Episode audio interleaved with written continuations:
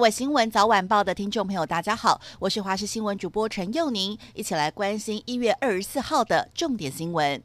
立法院临时会正审议今年度中央政府的总预算，国民党立委针对卫福部疾管署提案，以我国边境拦检敏感度下滑、开放莱猪后压力倍增当理由，质疑未来是否能落实逐批查验的政策，要求要冻结预算一千万。提案就遭到了民进党立委反击，说疾管署是管人的传染病，国民党立委是人猪不分，不止可笑，简直是悲剧。呼吁国民党要提案，还是要把公。功课做好比较实在。美国脱口秀的名主持人赖瑞金没有被双癌击倒，却遭到了新冠病毒夺命。他去年底是悄悄地住进了洛杉矶的医院，跨年是在隔离病房度过。十天后的一月三号，才有报道披露说他因为感染了新冠病毒住院。日前他一度转出加护病房，看似好转，却是在昨天病逝在洛杉矶的医院中，享寿八十七岁。面对全球晶片短缺冲击到德国的汽车产业，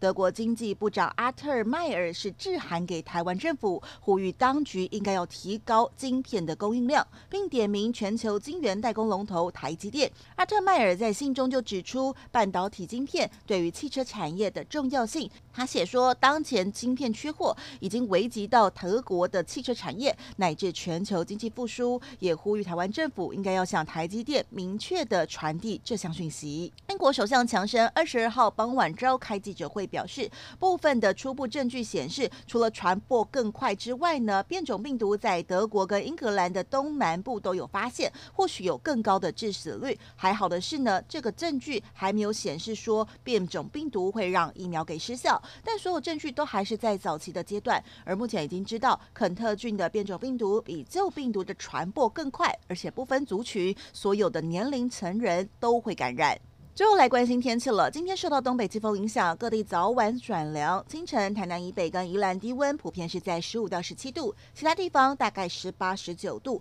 白天北部跟东半部比较凉一些，高温大概是十八、二十二度，其他地方还是蛮舒适的，高温有二十四到二十六度，尤其是在中南部日夜温差大，可达十度以上。那么在西半部是多云到晴的，白天后呢，东半部的降雨是比较零星。周一清晨东北季风还是一样会影响各地的早晚偏凉，中南部一样日夜温差比较大，提醒民众早出晚归记得要适时的添加衣物。